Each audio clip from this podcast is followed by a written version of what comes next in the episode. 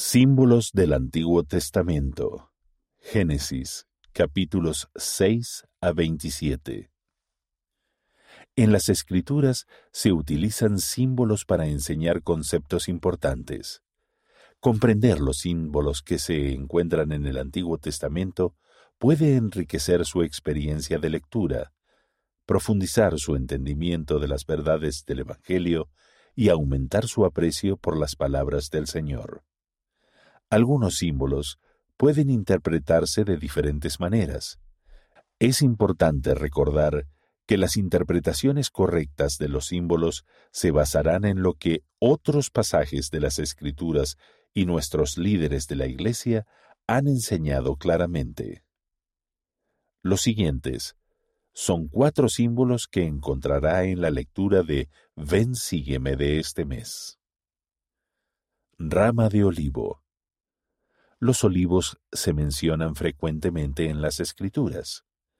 Simbolizan la casa de Israel, y en todo el mundo la rama de olivo se considera un símbolo de paz. La hoja de olivo es la primera planta que se menciona luego del diluvio, lo cual simboliza que la paz había regresado a la tierra a medida que bajaban las aguas de la inundación arco iris. Luego del diluvio, Dios puso un arco iris en el cielo.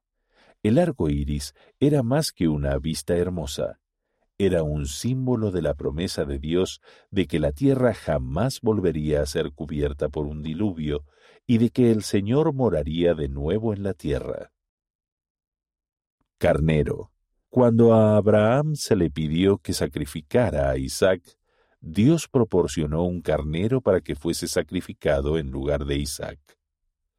El presidente Dallin H. Oaks, primer consejero de la primera presidencia, explicó, Debido a nuestros pecados y a nuestra condición mortal, estamos condenados a morir.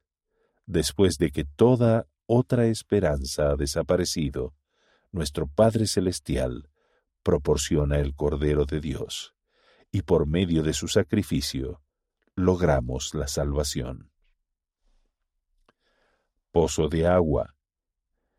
En Génesis capítulo 26, usted leerá sobre los pozos de Isaac. El agua a menudo simboliza nuestra dependencia del Salvador Jesucristo.